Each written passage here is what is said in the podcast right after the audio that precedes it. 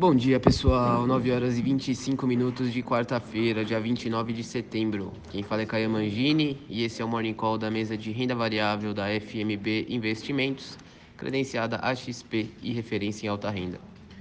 Começando aqui com as bolsas, o índice Bovespa fechou dia ontem em queda de 3%, aos 110.124 pontos.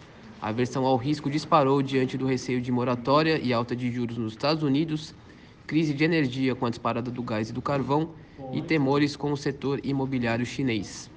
Aqui no Brasil, a instabilidade foi impactada pela ata do Copom ter vindo com um tom mais duro na questão da redução de estímulos à economia e pelas indicações de prorrogação do auxílio emergencial. Nos Estados Unidos, o S&P 500, que representa as 500 maiores empresas da bolsa americana, fechou dia ontem em queda de 2%, e a Nasdaq, né, que é a bolsa de tecnologia deles, fechou em queda de 2,8%.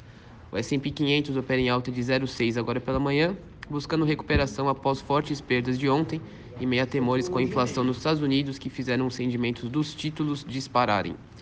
O índice Eurostock 50, que reúne as 50 empresas que possuem a maior liquidez e volume de negócios na Europa, fechou o dia ontem em queda de 2,6%, né, seguindo a queda das bolsas americanas né, do mundo inteiro. Hoje o índice sobe 1,1% agora pela manhã.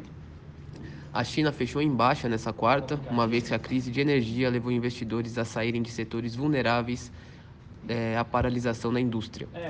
O dólar fechou o dia ontem em alta de 0,9%, cotado a R$ 5,42.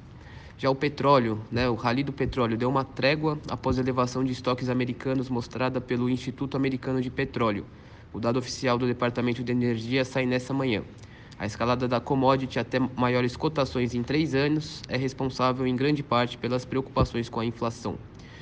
E por fim, o ouro fechou o dia ontem em queda de 0,8% e hoje sobe 0,2%.